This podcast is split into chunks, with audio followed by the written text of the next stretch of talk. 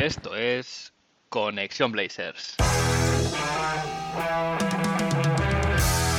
Roy, open three, got it! One point game! Lillard, long range three, and it's good!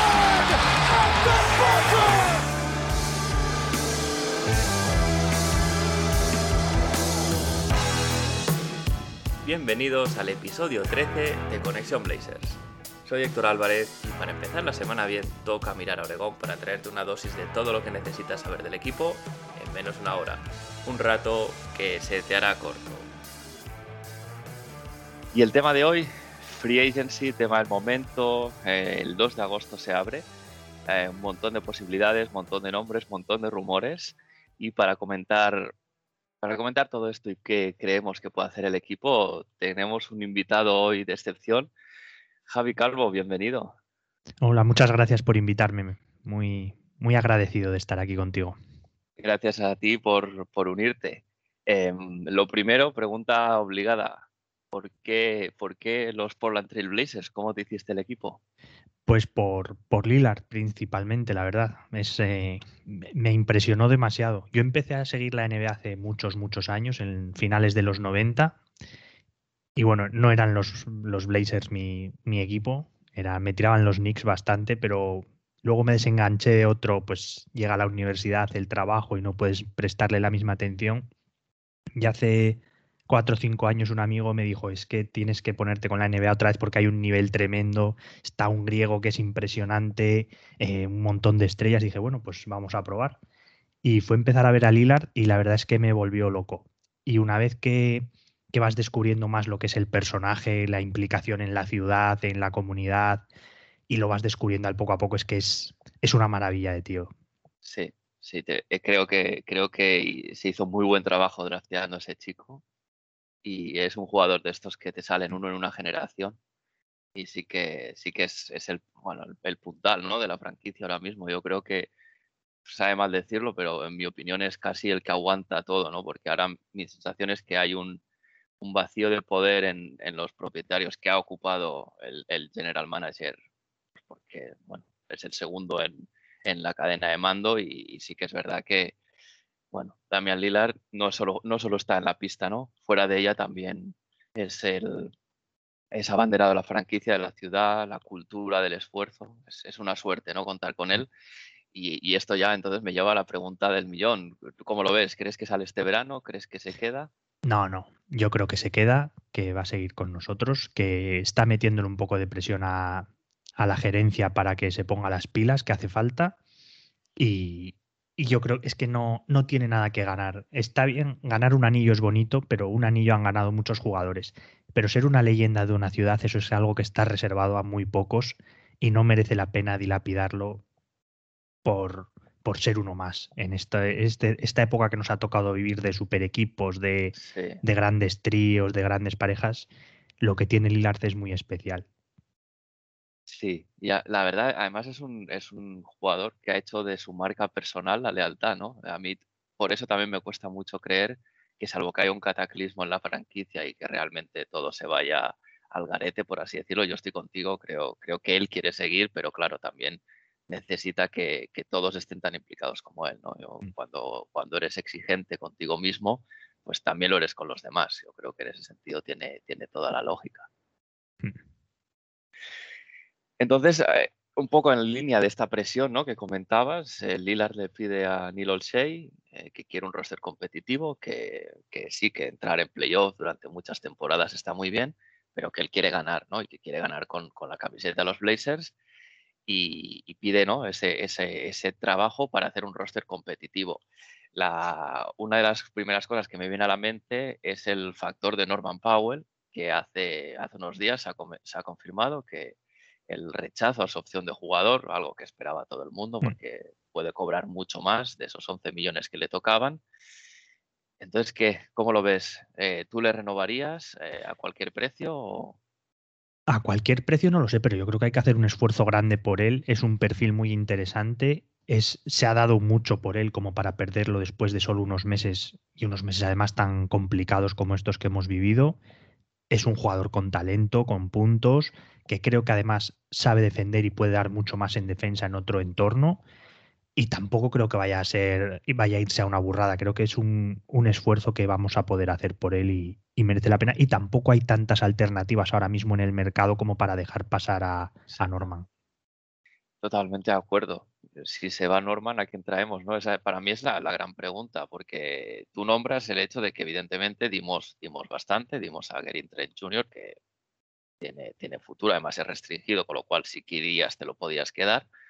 Pero claro, si, si dejas que Norman se vaya sin, sin has dado a Gary Trent Jr. Y, te, y, es que es eso, miras el mercado, ah, yo no veo ningún nombre que nos pueda dar más en su posición de lo que nos da él, porque pienso en, por ejemplo, Evan Fournier, bueno, sí es buen anotador, pero no es lo que necesitamos realmente. Eh, ¿no? Norman, como decías, defiende bien, eh, ha jugado fuera de su posición esta temporada, lo cual tampoco le hace justicia, y yo sí que le veo un poco, le veo un poco frío siempre en pista. No sé si es su carácter, pero creo que también ha demostrado una vez que es de la cultura del trabajo y del esfuerzo, y eso al final casa bien con lo que, con lo que busca la franquicia, con lo que, con lo que es Demian Lillard también.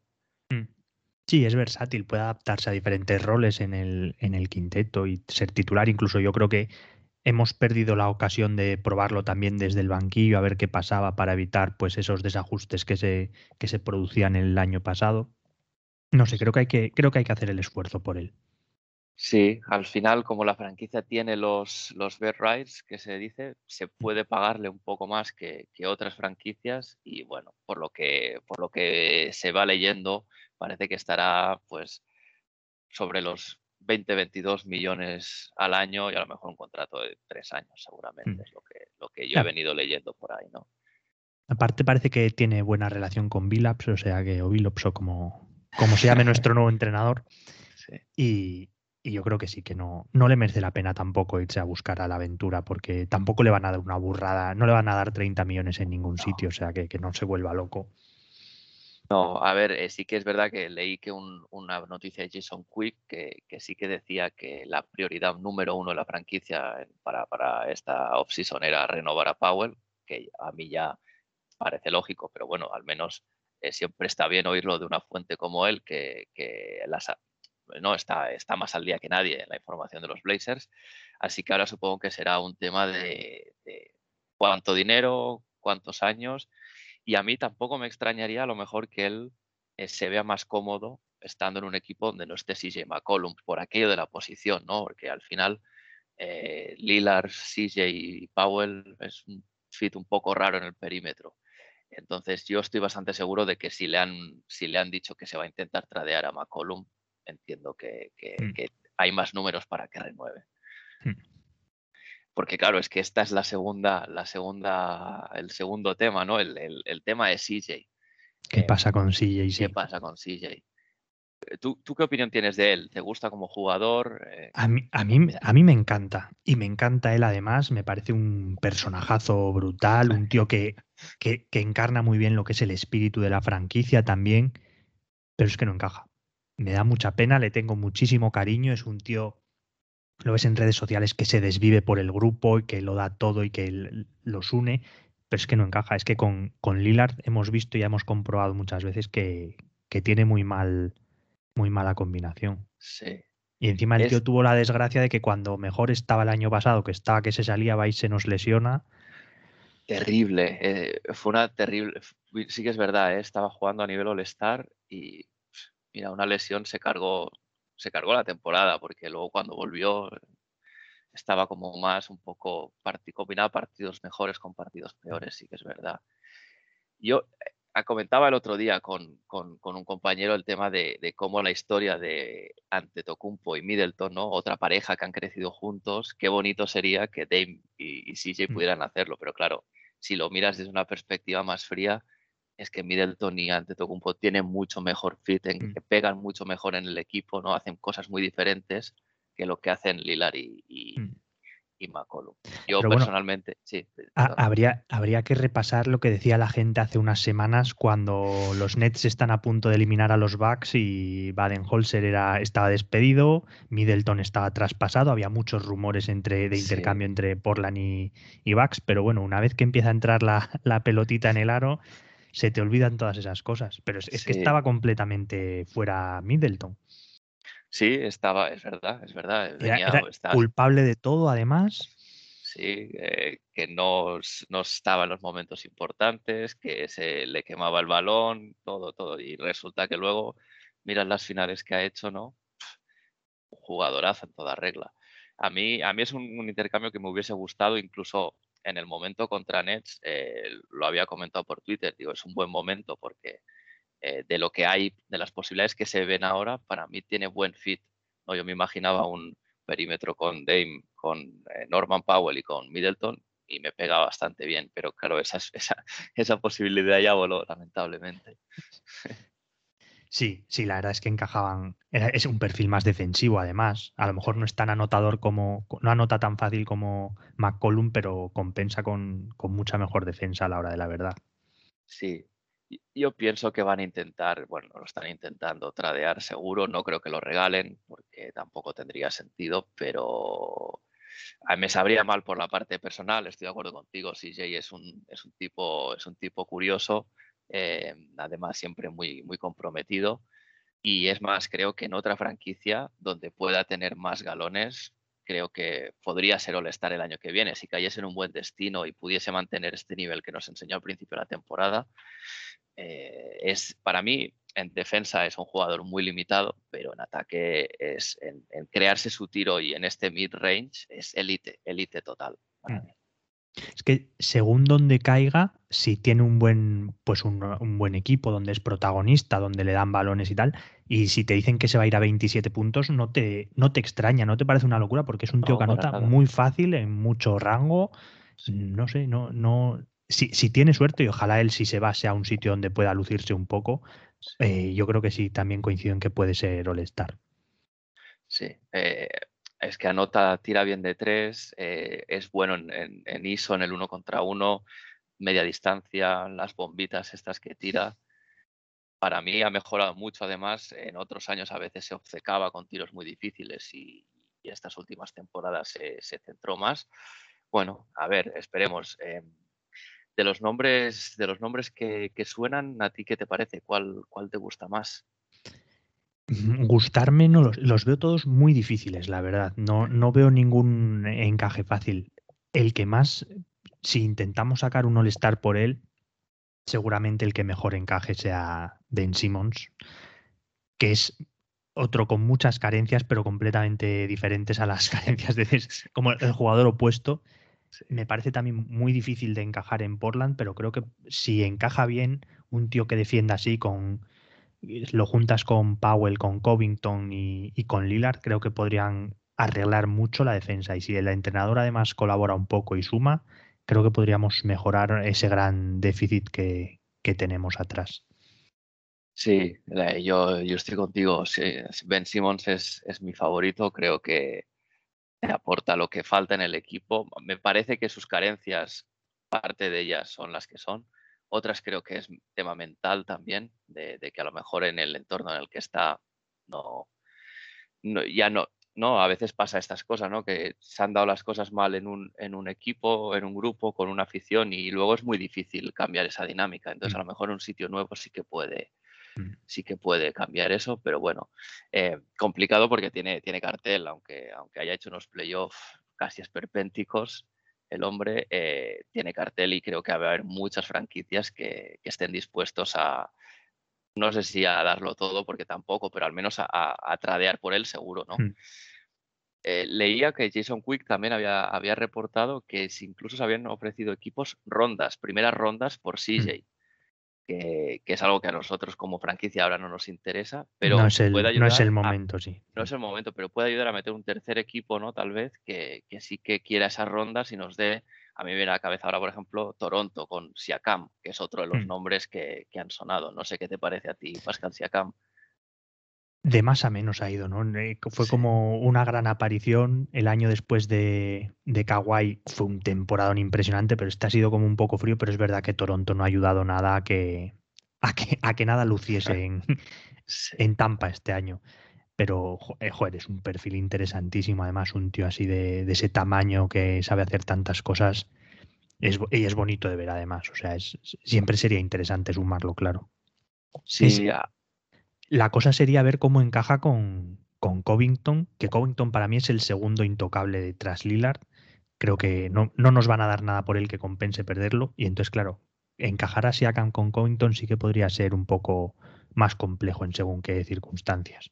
Sí, te quedarían uno, no sé cómo lo harían, quién sería el 3, quién sería el 4. Te quedarían unos aleros enormes, pero sí que es verdad que el que jugase con el, el más pequeño yo supongo que pondrían a Siakam porque Covington es más, es muy buen defensor fuera del balón, en las ayudas. Sobre el balón lo hace bien, pero tampoco es élite, no lo sé, no, no sé cómo lo harían, pero también te da una versatilidad espectacular, porque como tú dices, Siakam hace casi, casi de todo, porque puede crearse su tiro, puede tirar de fuera, defiende bien.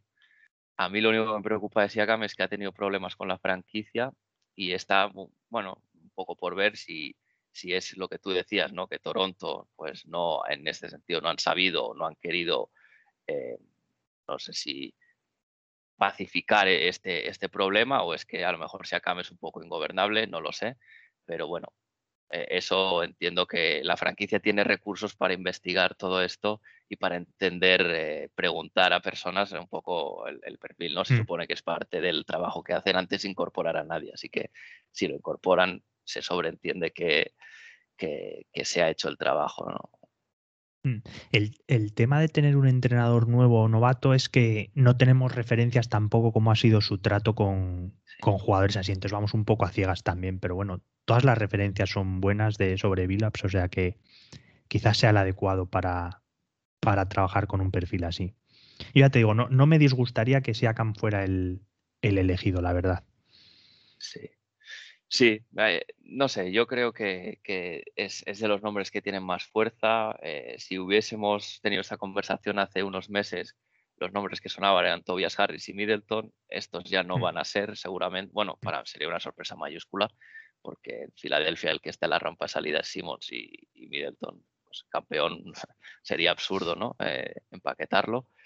Pero bueno, veremos si, no, si nos sorprende Neil Olshey. Nunca ha hecho un trade de estos como blockbuster, ¿no? Que dicen en, Estados Unidos. Eh, tendrá, que, tendrá que ver, eh, poner un terreno poco conocido para él, vamos a decir. Mm. Sí, pero es un poco como lo que le pasó a Milwaukee el año pasado. Al final tampoco había hecho grandes movimientos y de repente el año pasado sí que fueron capaces de darlo todo por traerse a, a y, es un movimiento que ha demostrado ser campeón. O sea, en algún momento tendrás que arriesgarte y, más claro no lo puedes tener. Ya te lo han dicho que tiene que ser esta o no, o ya está. Pues tendrás que darlo todo y romperte la cabeza y, buscar un, intercambio fuerte. Sí, eh, es que yo creo que le has dado la clave, ¿no? Es, es arriesgarse. Cuando te arriesgas te puede salir bien o se puede salir mal. Si, si Milwaukee no hubiesen sido campeones este año, más de uno se hubiese llevado las manos a la cabeza, dimos demasiado por Holiday y ahora sin primeras rondas, etcétera, etcétera, etcétera. Pero arriesgaron y ganaron, ¿no? Toronto cuando fichó, bueno, tradeó por Kawhi, arriesgó y ganó también, ¿no? Mm. Es, un movimiento que hay que hacer, es, tirar la moneda, ¿no? Pero al menos te das una oportunidad de probar algo diferente que, que ahora mismo yo creo que volver a empezar con el mismo roster la próxima temporada para mí, aparte de una decepción, sería una mala señal, porque querría decir que o no hay voluntad de, mejorar, o es que CJ tiene muy poco mercado y no lo sabemos, cosa que dudo bastante. Entonces, sí, no, sería muy decepcionante empezar con, con los mismos otra vez, porque ya sabemos de sobra o sea, hay cosas que el entrenador puede arreglar seguramente porque Stotts hizo unas rotaciones que, madre mía, no sé en qué estaba pensando, pero es que hay otras que es que si, si tu banquillo son Canter y Melo, pues estás vendido, ya, ya lo tienes muy difícil. Sí, sí, sí. Mm. No, bueno, al final eh, la, defensa del equipo, la vigésimo novena de la liga, es claro, así no es muy difícil, ¿no? Llegar a ningún, a ningún sitio porque ya sabemos que cualquier equipo que quiera ser competitivo en playoff tienes que estar en la mitad de arriba eh, de la liga en defensa, si no, incluso teniendo un ataque tan, eh, tan eficiente como el de Portland, puedes, puedes aspirar a nada. No, porque además es que se veía, se veía muy fácil. Era el momento en el que entraba Melo, eran todos los rivales buscándolo, pero incluso ataque tras ataque tras ataque. A lo mejor veías cuatro o cinco seguidos que le buscaban y que anotaban. O sea, no tenías ahí, estás vendido. Si no eres capaz de, si te pueden liar una así, estás vendido. Sí, es que además se juntaban Melo y Canter que ya por sí mismos, yo me acuerdo un partido con Utah que lo estaba viendo y, en la, y, se oía ¿no? la voz de pista. Eh, una de las únicas cosas buenas de no tener afición este año era que podías oír lo que decían los jugadores y se oía alguien del banquillo Utah, que no sé quién era, que decía push canter, push canter en cada ataque. Y, claro, pues evidentemente era una alfombra roja para, para los Jazz. Pues si juntas a, dos jugadores de ese perfil, sabes que en ataque te van a hacer, van a hacer daño, pero claro, ¿a qué coste, no? Eh, a que en defensa, pues todo lo que te sumen en un lado te lo resten en el otro. Siempre tienes que buscar eh, al final prepondera siempre algo, ¿no? Pero al menos que no seas un agujero negro en uno de los dos lados de la mm. pista. Y además, Canter fue un poco también lo que hablábamos de Ben Simmons, que llegó un momento que colapsó mentalmente y ya ni en un lado ni en otro era casi como estar con un jugador menos porque ya estaba superadísimo por, por la situación. Sí, sí, a mí me supo mal porque es, también me parece un tipo muy curioso en Scanter. Es, un, eh, es una persona que estoy seguro que para si le tienes la oportunidad de conocerle y salir por ahí un día, te lo pasas estupendo con él. Pero sí, estoy de acuerdo, en playoff no sé qué le pasó. Em, colapsó, como tú dices, ¿no? Dejó, dejó de, incluso de anotar y rebotear, que lo hacía sin esfuerzo ninguno. Y, creo que eso ha marcado también su fin, su fin de, el fin de su etapa en la franquicia.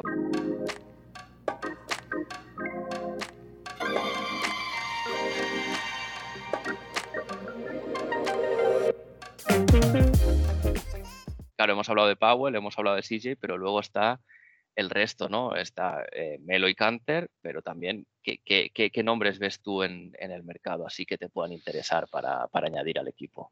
Es intentar arriesgar con los veteranos que, están ahora, pues como este Batum, por ejemplo, ese, ese tipo de perfiles, pero no sé qué capacidad tenemos para traer a alguien así a una ciudad como Portland, porque es que durante todos estos años lo que es la, la agencia libre tampoco ha sido capaz de atraer a grandes, grandes jugadores. El único, el año pasado llega Derrick Jones Jr., pero tampoco es que la competencia por él fuera atroz.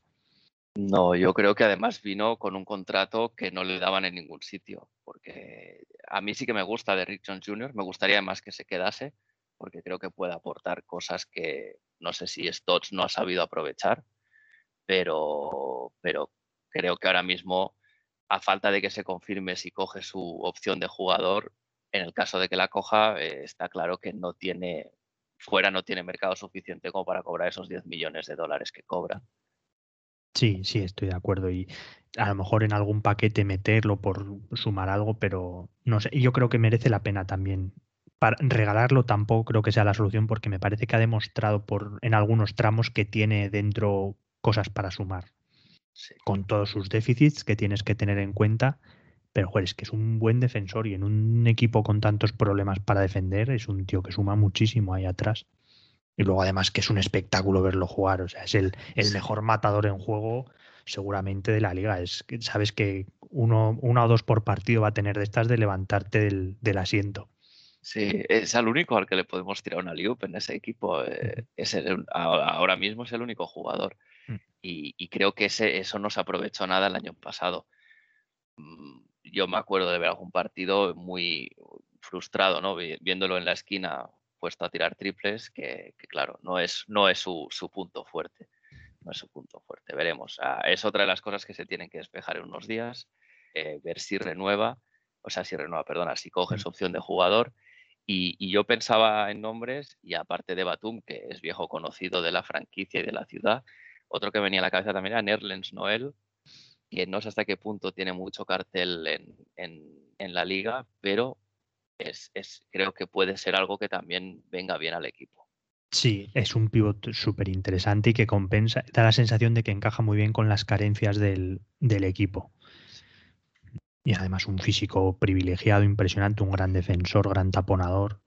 Sería como pivot suplento para alternar con, con Nurkic, o quién sabe lo que pasa con Nurkic, pero es un, un tío por el que también puede merecer la pena hacer un esfuerzo. Sí, porque además Nurkic se pierde, se pierde partidos durante la temporada, entonces es interesante tener a alguien que te dé garantías en, en el banquillo. Eh, yo, yo, ya te digo, no sé, no sé qué cartel puede tener. Eh, al final Portland no tiene tanto margen salarial como para ofrecerle un gran contrato, pero creo que me parece que hay un, sobre unos 11 millones entre las diferentes eh, la biannual exception, la, eh, la mid-level exception, más o menos, con eso yo creo que puede dar para traer, para traer a él y a alguien más. Hmm. Pero, pero claro, todo depende del amigo bosnio, como tú dices, de Nurkic, que, que es otro que suena en algunos, en algunos traspasos de estos eh, por, por, por, grandes jugadores. ¿Tú qué harías con él? ¿Te lo quedarías? ¿No te lo quedarías? Es que tiene un contrato, es que creo, creo cobra como poco más de 10 millones, 12, 14, una cosa, 12 millones. es, que es un. Por ese precio no vas a tener a nadie mejor. El tema es mental también, que es otro que ha salido bastante tocado de estos últimos playoffs. Cuando a mí me gusta mucho, en los playoffs de la burbuja, el tío se salió completamente. O sea, hizo unos partidos, pero de volverse locos. Y este año es verdad que ha estado superado por la, por la situación. Es verdad que enfrentarte a, a Jokic, pues no es lo mejor, no para nadie. Pero yo no lo regalaría tampoco, salvo que seas capaz de, si tienes que arriesgarte por él y darlo para intentar ir a por, un, a por una subida de nivel, adelante, pero regalarlo tampoco te va a solucionar nada. Sí, es que lo que decías, en su contrato es un chollo para el rendimiento que te da. Eh, no, bueno, es su último año de contrato en la temporada que viene y, no, no, creo que haya ningún pivote en el mercado mejor que él por ese, con ese contrato, está claro. Yo, me gustaría que se quedase porque yo lo, lo, tengo que reconocer, creo que le aporta muchas cosas al equipo que no se ven en, en necesariamente las estadísticas. Eh, me gusta cómo juega, pero creo que su peor enemigo siempre es el mismo. Es un poco lo que decías, ¿no? El, vimos en algunos partidos de la serie contra Denver que salía, de, salía del partido, había jugado una primera mitad muy buena y luego en, tres minutos, cuatro faltas y, totalmente, mentalmente ya fuera del partido total. Hmm. Y eso no, no puede pasar, ¿no? Al final, cuando un jugador cobra lo que cobra él, se le tiene que exigir que, eso no, no puede tener ese tipo de hmm. apagones, porque al final, cuando él estuvo, estaba en pista, el, el, equipo funcionaba y cuando dejaba de estarlo, pues eh, bueno, era un desastre, con lo cual no, no, eso no, no puedes permitir que pase, no hay que exigirle que no, hay que exigirle más, que eso no se dé. Lo de las faltas es verdad que fue un drama en algunos partidos que se cargaba en, en nada. Hacía dos, tres faltas rápidas y después hemos perdido ya un, un, elemento para, para mucho rato. Sí. Sí, a mí ya te digo, eh, la burbuja volvió a un nivel eh, supremo, además en ataque y en defensa, tiene, tiene muchos recursos. Eh, yo creo que es difícil que encontremos nadie mejor. Sonaba bastante Miles Turner de los Pacers también, que a lo mejor podría acabar en el equipo. ¿Cómo lo ves? Yo no me arriesgaría a soltar a Nurkic por traer a, Miles Turner, que da la sensación además que Indiana lleva intentando deshacerse del dos años y, no acaban de, de, lograrlo. No vamos a ser nosotros los, los pardillos que, que les demos un buen jugador. Hombre, si me dices eh, Sabonis, pues a lo mejor sí que buscas la forma de, de encajarlo todo y de buscar un, un, intercambio importante, pero por Turner, no sé, me sabe a, muy poco. Sí, y yo creo que Turner lo único que aporta que no tiene Nurkic es que tira de tres, pero más allá de eso, eh, creo que Nurkic te ofrece un abanico de posibilidades.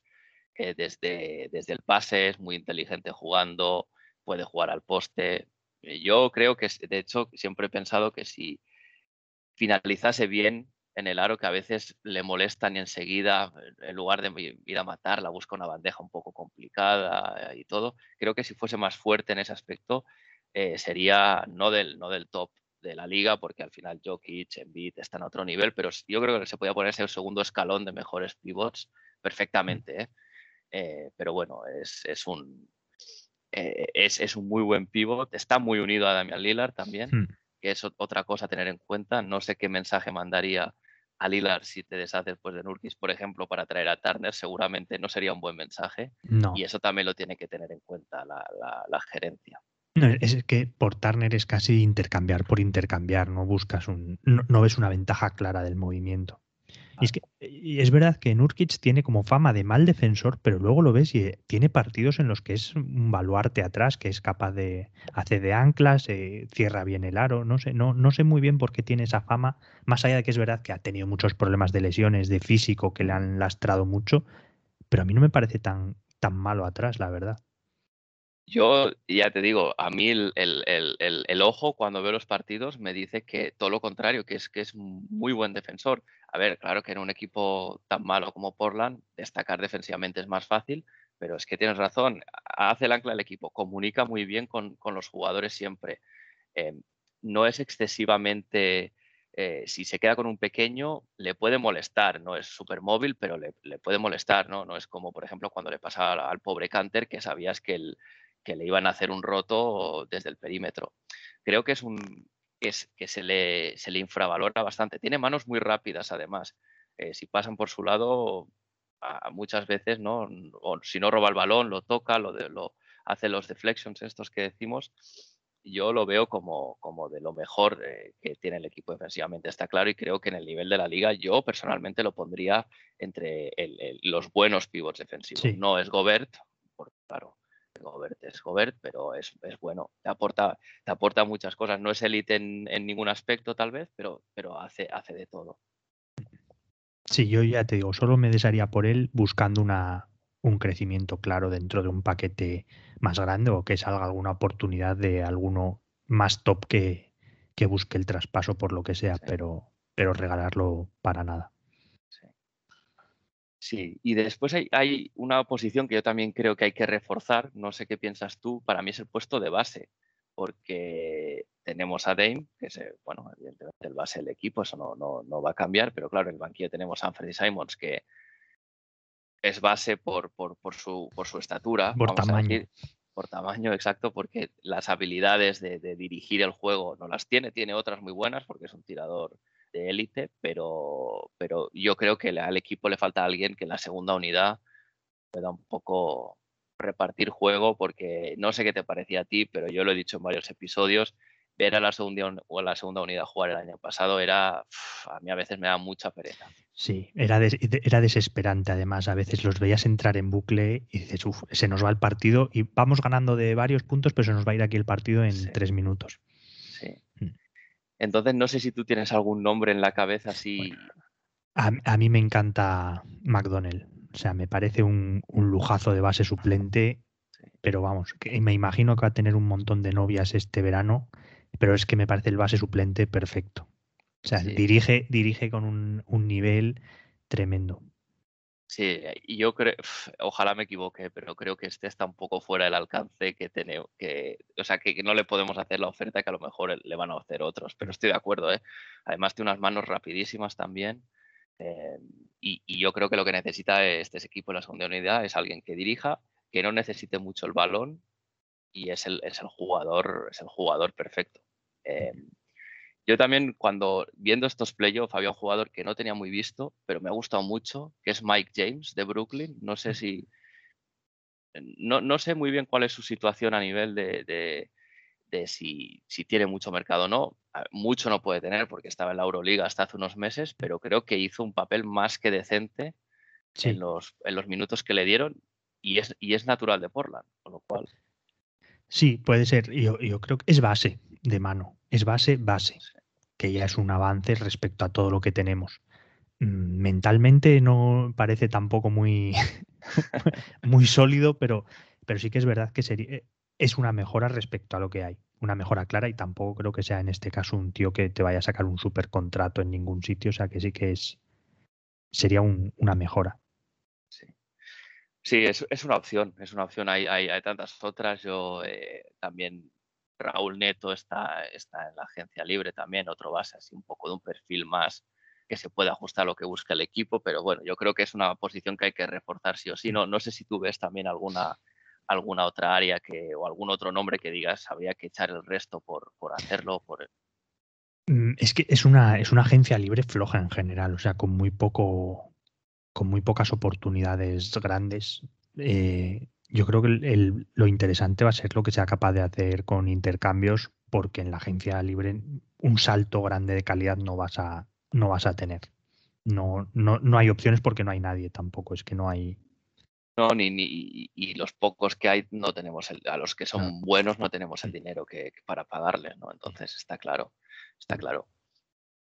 Y cambiando un poco así de, tema, ¿no? Radicalmente, ¿qué te parecieron las finales? ¿Tú estuviste, te gustó que ganase Milwaukee? ¿Ibas más con, los Phoenix Suns?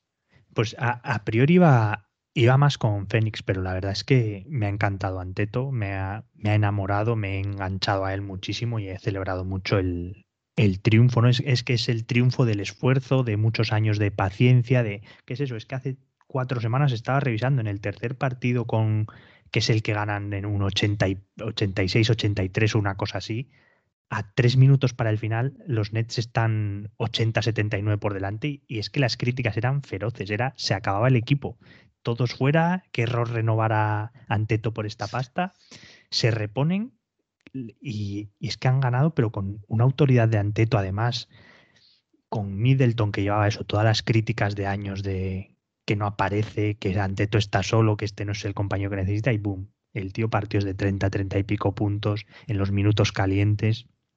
Me, me ha alegrado. Y luego Hru Holiday me gusta mucho, o sea, es un, un tipo que tendrían que tener todos los equipos.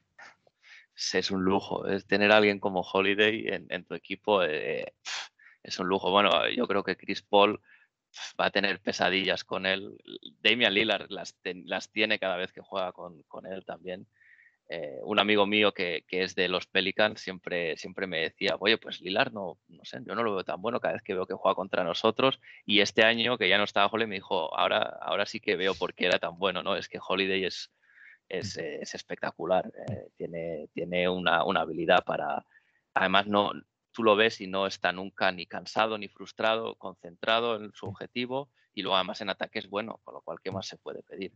Mm. A, mí me ha gustado mucho que hayan ganado, sobre todo por lo que decías, es, la historia que, querríamos ver en nuestro equipo, ¿no? El esfuerzo de construir poco a poco un bloque eh, y que pese a que ha habido, han tenido momentos de decepción, incluso este año, como decías, ya eh, parecía que se acababa eh, este equipo de Milwaukee y, al final han ganado cuando mucha gente decía que un jugador como Anteto tan limitado que no puede tirar de fuera era imposible que ganase nada eh, que Middleton no, no, no, aparecía, que el entrenador era una especie de, no sé, poco menos que un alineador, ¿no? que no tenía ni idea de baloncesto y, y yo creo que en base a creer en un trabajo, en un esfuerzo, pues han ganado de la manera más mejor posible, ¿no? Mm. Y Baden-Holzer, que en, todos los, todas las eliminatorias han empezado, menos en primera ronda, creo que en todas han empezado 2-0 abajo, pero es que luego el tío ha sabido leer los, los rivales muy bien, corregir siempre, siempre todas las rondas. O sea, ha sido un espectáculo cómo ha sabido leer las eliminatorias en todo momento. Y luego es que sobre lo que comentabas de todo ese proceso que han pasado, es que han tomado incluso decisiones muy malas como la renovación de Bledsoe, su apuesta por él y han sabido corregirlas con el tiempo, pues no tener luego miedo a traspasarlo y han acabado recogiendo el fruto. Otro equipo que también tiene muchas dificultades para atraer gente en, Exacto. en la agencia libre, que, eso que nos tenemos que ver un poco en ellos también, en cómo lo han hecho, pero es una referencia de cómo hay que hacer las cosas para todos los que no son Los Ángeles, Boston, Nueva York, Miami, etcétera al final yo creo que para mí la lectura es que el que arriesga puede ganar. Puede salir mal, pero, pero ellos han arriesgado con, el movimiento de Holiday. Como dices, se equivocaron en su momento dejando ir a Brogdon y, pagando a Bledsoe. Bueno, pues a la que vieron que no funcionaba, se quitaron a Bledsoe de encima y, y ya ves, apostaron fuerte y sí que es verdad que evidentemente si este año hubiesen fracasado o no hubiesen hubiesen perdido con los Nets, por ejemplo, se hubiese acabado la historia, pero bueno, al final eh, la NBA se decide también muchas veces por detalles, porque un mm. partido que es de un punto arriba, punto abajo, el, la zapatilla de Durant, pisa la línea o no, eh, al final, cuando hay tanto nivel, los detalles deciden, ¿no? Pero siempre tienes que tener detrás pues ese trabajo, ese proyecto que te permita ponerte en una posición de ganar. Y Fénix lo mismo también, porque después de una muy buena burbuja que hicieron el año pasado, se atrevieron a eh, sacrificar a Ricky por Paul, que era un movimiento arriesgado, que era el contrato más tóxico de la NBA hace dos años, y ahí lo tienes peleando en unas finales. Es otro equipo que no ha tenido miedo de, intervenir y de tomar decisiones importantes, incluso en, momentos buenos, por, por dar un salto. Sí, sí, sí. Es, yo creo que es el el riesgo este, es decir, si, viendo la burbuja, si mantenemos el equipo, podemos ser competitivos, pero bueno, vamos a echar el resto, ¿no? Y como tú dices, Paul, un, apestado casi hace un par de años después de salir de Houston y, míralo, eh, la verdad es el, eh, se ha tenido el anillo casi tocándolo después de ese 2-0, pero sí, mucho mérito, mucho mérito sin duda y yo creo que ha sido, ha sido algo muy bueno que, no, que en estas finales no hayamos visto los super equipos que comentabas al principio de, los Big Three que se juntan eh, antes de la agencia libre y hablan, lo tienen todo montado y, o, que porque los mercados grandes los pueden atraer. Creo que es una buena noticia para la liga que, equipos como Milwaukee hayan ganado, que hacía me parece que 50 años que no ganaban un anillo, o sea, eso ya no lo dice todo. Que haya un campeón nuevo y, con este proyecto es para mí es, es, un soplo de aire fresco. Sí, sí, es, es el, el camino a seguir para, para 25 franquicias prácticamente. sí, sí, sí. Pero es lo, cuando ganó Toronto lo mismo es eso, es el arriesgarte, no, sabes que no vas a traer agentes libres, vas a tener muchas dificultades para atraer talento en la agencia libre, pues a darlo todo, acertar en el draft, que eso Portland lo ha hecho bastante bien, la verdad, con rondas bastante malas has ido sumando talento en, en el draft año tras año. Sí. Y, y acertar con el traspaso grande. Sí, sí, sí, está claro. Eh, el draft es un tema clave. Este año en el draft que viene muy cargado no tenemos, no tenemos rondas. Es el día 29, si no me equivoco, el draft. Allí se empezarán a ver los primeros traspasos también. Y luego el día 2 ya será, habrá que estar pendiente de, Twitter y de Shams Karania y de Adrian Wojnarowski para ver todos los movimientos que se vayan dando y ya veremos dónde, dónde quedamos nosotros, ¿no? Como, como qué puede, todo el trabajo que ha estado haciendo Neil Olshey y que sigue haciendo, entendemos, hasta el día 2, a ver en qué, a ver en qué se, en qué se materializa.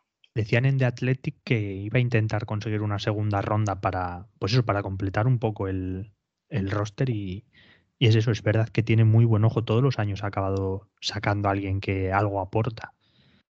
Sí, no, yo no tengo quejas de, del, los, del draft de Neil Olsey.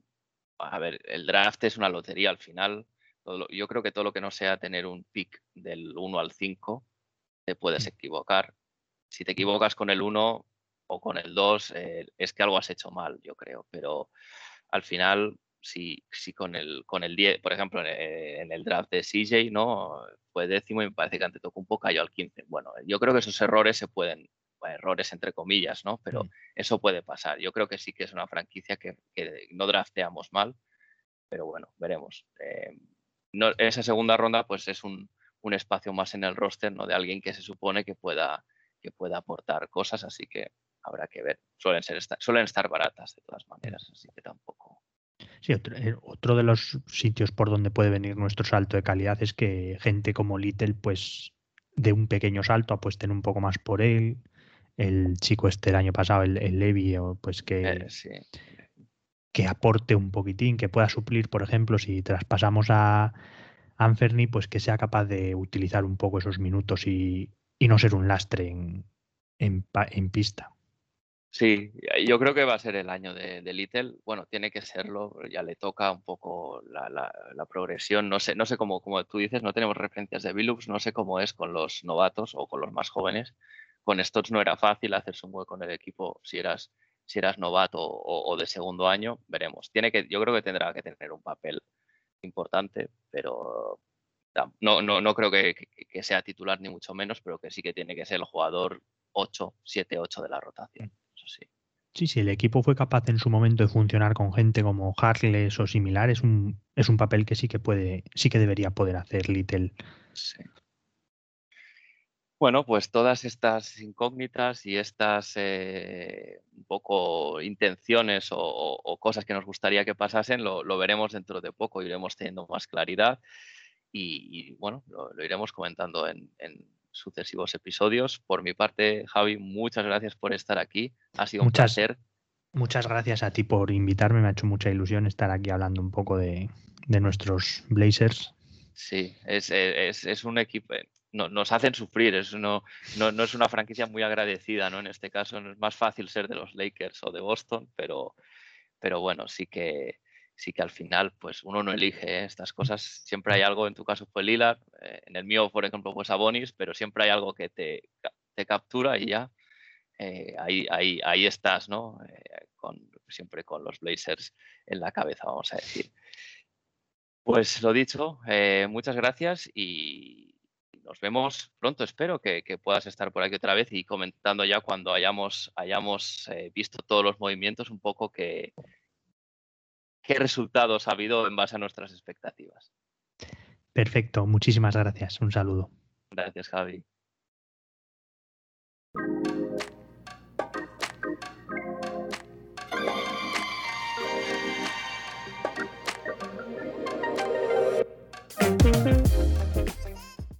Y esto es todo por hoy. Gracias por escucharme. Recordad que si os gusta el podcast, eh, os agradezco que lo recomendéis a vuestros amigos Blazers y también a los que no lo son. Y si tenéis algún comentario, alguna propuesta, podéis, podéis hacérmelo saber eh, a través de iBox. También podéis enviarme cualquier cosa al, correo arroba, eh, Además de seguir la cuenta de Twitter, arroba conexionblazers, donde os iré avisando de cada nuevo episodio. Podéis estar al día de la actualidad de la franquicia. Y también si tenéis alguna pregunta eh, o, algún comentario que lanzar por allí, bienvenido será y en caso de, preguntas, pues haré, haré, lo posible por traerlas al siguiente episodio. Gracias de nuevo, seguimos conectados, hasta la semana que viene.